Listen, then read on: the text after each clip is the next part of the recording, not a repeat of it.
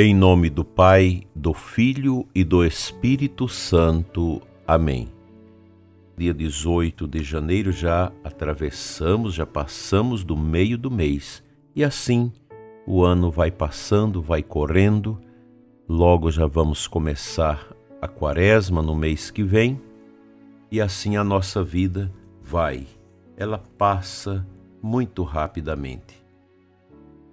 Dando sequência as meditações sobre o maravilhoso livro do bispo Fulton Sheen, O Corpo Místico de Cristo. A minha edição é da editora Molokai, na página 70.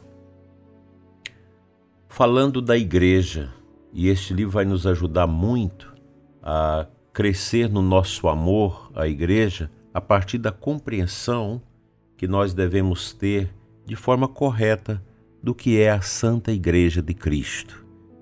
Assim, nós vamos deixar de confundir a igreja com as pessoas que fazem parte dela, confundi-la com o padre, com o bispo, e nós vamos entender que a igreja é esta túnica invisível de Cristo, por isso ela é mística, ela é um corpo, e nós estamos nesse corpo graças ao nosso batismo.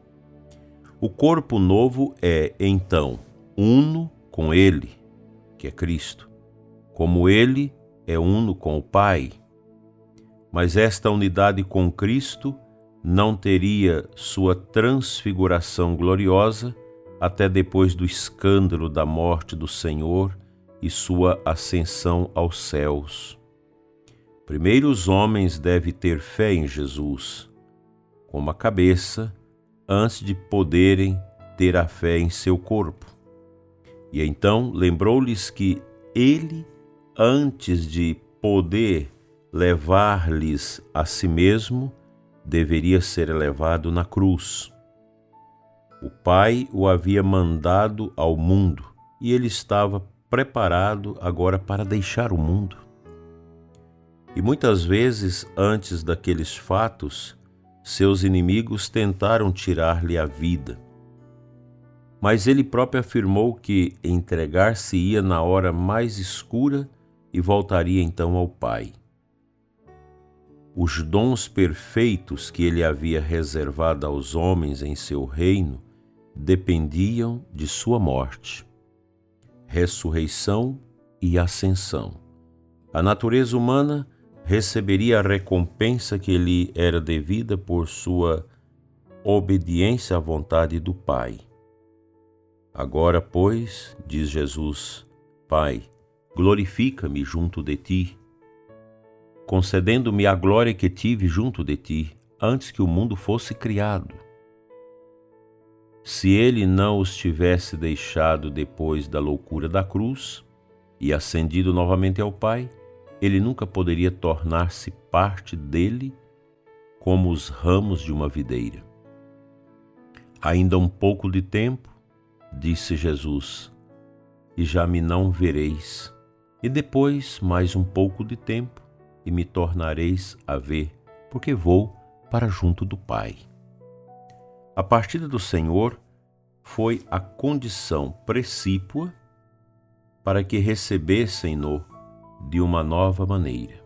Se ele deixasse o mundo em sua essência humana e terrena, que havia assumido no seio da Santa Virgem, poderia descer de uma nova forma, ofuscando-lhe com seu espírito.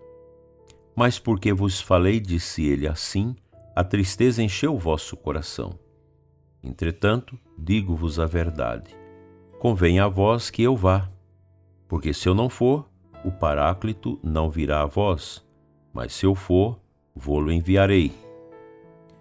Estava santificando a si, não para si, porque ele é Deus, santificando na verdade a si em sua natureza humana, para que pudesse derramar seu espírito para a santificação de seu corpo e para a fé do mundo em João 17, 20, Jesus diz assim: Santifica-os pela verdade, a tua palavra é a verdade.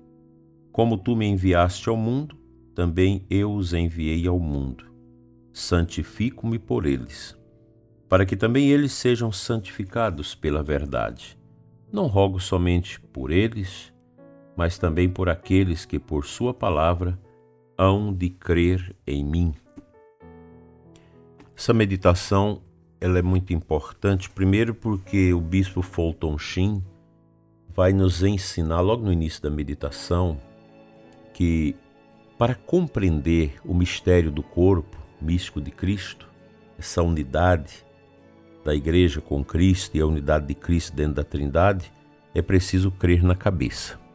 Se eu não creio na cabeça desse corpo, que é Cristo, eu não vou assumir esse corpo, eu não vou me sentir confortável nesse corpo. É primeiro importante que eu creia que Jesus é o Quírios, que Ele é o Messias, que Ele é o Senhor. Aqui entra a importância nossa de obedecermos a palavra de Jesus que nós acabamos de ouvir e esta palavra de acolher a santidade que Ele quer derramar em nós no seu corpo, na igreja. Ele quer nos santificar na verdade, porque o mundo é cheio de mentiras. O único caminho verdadeiro é o de Cristo. Os caminhos que o mundo aponta são todos caminhos mentirosos, enganadores.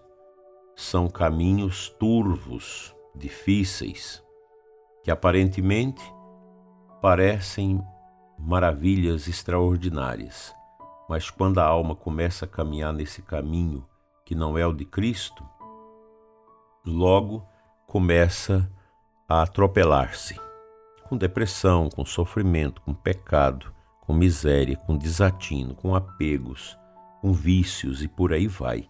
Esse é o caminho do mundo, mas o caminho de Jesus é o caminho da luz, é o caminho da, da bondade, é o caminho do amor, da severidade para com os nossos sentidos enfim, é o caminho do Calvário, pois o corpo ganha a sua nuance a partir do mistério da cruz, da paixão, morte, da ressurreição, da ascensão e da vinda do Espírito Santo. E nosso Senhor preparou os discípulos, preparou os apóstolos para viver essa graça dentro do mundo.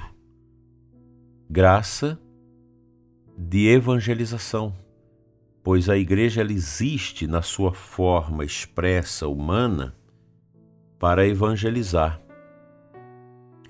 O Papa Paulo VI, santo, reconhecido pela igreja, sua santidade, ele, após o Concílio Vaticano II, criando esse foro do, bis, do, do, do sínodo dos bispos, o primeiro sínodo foi sobre a evangelização. E a exortação pós-sinodal Evangelho Nunciando, do, do Papa Paulo VI, que continua muito válida para os nossos tempos, ela mostra isso. A igreja existe para evangelizar. E a evangelização é feita por aqueles que realmente assumiram o seu protagonismo no corpo de Cristo, que acolheu Cristo, cabeça desse corpo. Somente Ele pode nos salvar. E acolhendo Cristo, na graça do batismo, mergulharam suas vidas nesse corpo uno de nosso Senhor Jesus Cristo, que é o corpo místico dele, a igreja. Nós estamos interligados pelo nosso batismo dentro desta realidade que é o corpo místico de Cristo. Então, o mistério de Cristo se prolonga nesse mundo, na história, através dos batizados, das pessoas que receberam o santo batismo, que foram iniciados na fé que estão é, configurados dentro desse corpo místico de Cristo, que é a Santa Igreja. Então nós temos a obrigação de continuar, de prolongar na história os efeitos do anúncio do Evangelho, ou, ou seja, os sinais de Cristo. A Igreja continua neste mundo a realizar os sinais do ressuscitado. Eu e você somos chamados a colaborar na missão da Igreja na missão evangelizadora, na missão pastoral, na missão catequética, na missão litúrgica. Nós devemos ser homens e mulheres apaixonados pela Santa Igreja de Cristo e engajados nesta obra de apostolado que é evangelizar, que é testemunhar, que é levar nosso Senhor a tantos corações estão distanciados dele. Que sejamos firmes na nossa fé e amorosos à missão que Deus deu a cada um de nós. Amém.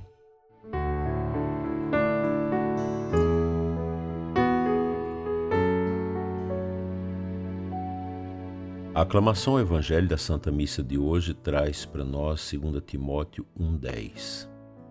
Jesus Cristo Salvador destruiu o mal e a morte, fez brilhar pelo Evangelho a luz e a vida imperecíveis. Veja que profundidade essa palavra. E nós não podemos pensar que essa ação de Jesus de destruição do mal e da morte e desta luz inaugurada no mundo seja uma coisa do passado. Esse encanto de Jesus, esta vitória dele, ela continua. Cristo continua destruindo o mal e a morte, através da evangelização, através da catequese, através da administração dos sacramentos, através do nosso empenho missionário apostólico. Nosso Senhor continua. O corpo místico de Cristo é dinâmico, que é o mistério do Senhor, que é a cabeça desse corpo, e esse corpo que é animado, vitalizado pelo Espírito Santo que o próprio Pai e o Filho concede à igreja. A igreja ela vive o Kairos, o tempo da graça, que é o tempo do Espírito. Esse é o tempo que nós estamos vivendo. E é um tempo em que muitos santos vão ser no futuro reconhecidos por terem sido nesse tempo um pouco estranho que nós estamos vivendo, testemunhas da igreja verdadeira, da igreja de Cristo. Não de uma igreja que nós queremos inventar, de uma igreja com categorias sociológicas, ideológicas, não. A igreja de Nosso Senhor, ela é o corpo místico dele, ela possui uma vocação universal à santidade, como nos ensina Concílio Vaticano II na Lumen Gentium, e esta finalidade da igreja é importantíssima porque a igreja existe para evangelizar e para levar as almas ao céu, levar as almas à salvação.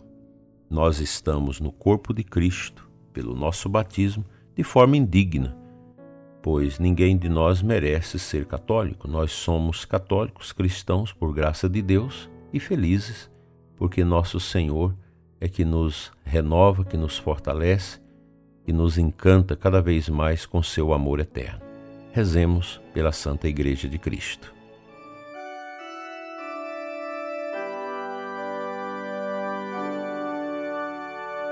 Senhor nosso Deus, em nome de Jesus, eu oro pelo ouvinte do programa, especialmente o ouvinte que está necessitado e carente da tua graça.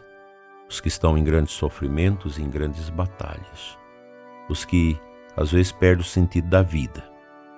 Que a força do teu Filho Salvador que destruiu o mal e a morte faça brilhar a luz da esperança no coração dos ouvintes que estão frios, gélidos e sem sentido para suas vidas. Cura, Senhor, o ouvinte que sofre, que padece, que necessita de ti. Muito obrigado, Senhor, por esse dia de paz. Amém. Graças e louvores se dê a todo momento ao Santíssimo e Diviníssimo Sacramento. Que Deus te dê força para visitar Jesus sacramentado hoje e fazer sua adoração. O Senhor te abençoe e te guarde em nome do Pai, do Filho e do Espírito Santo. Amém. Abençoada quinta-feira para você e sua família, assim seja. Amém.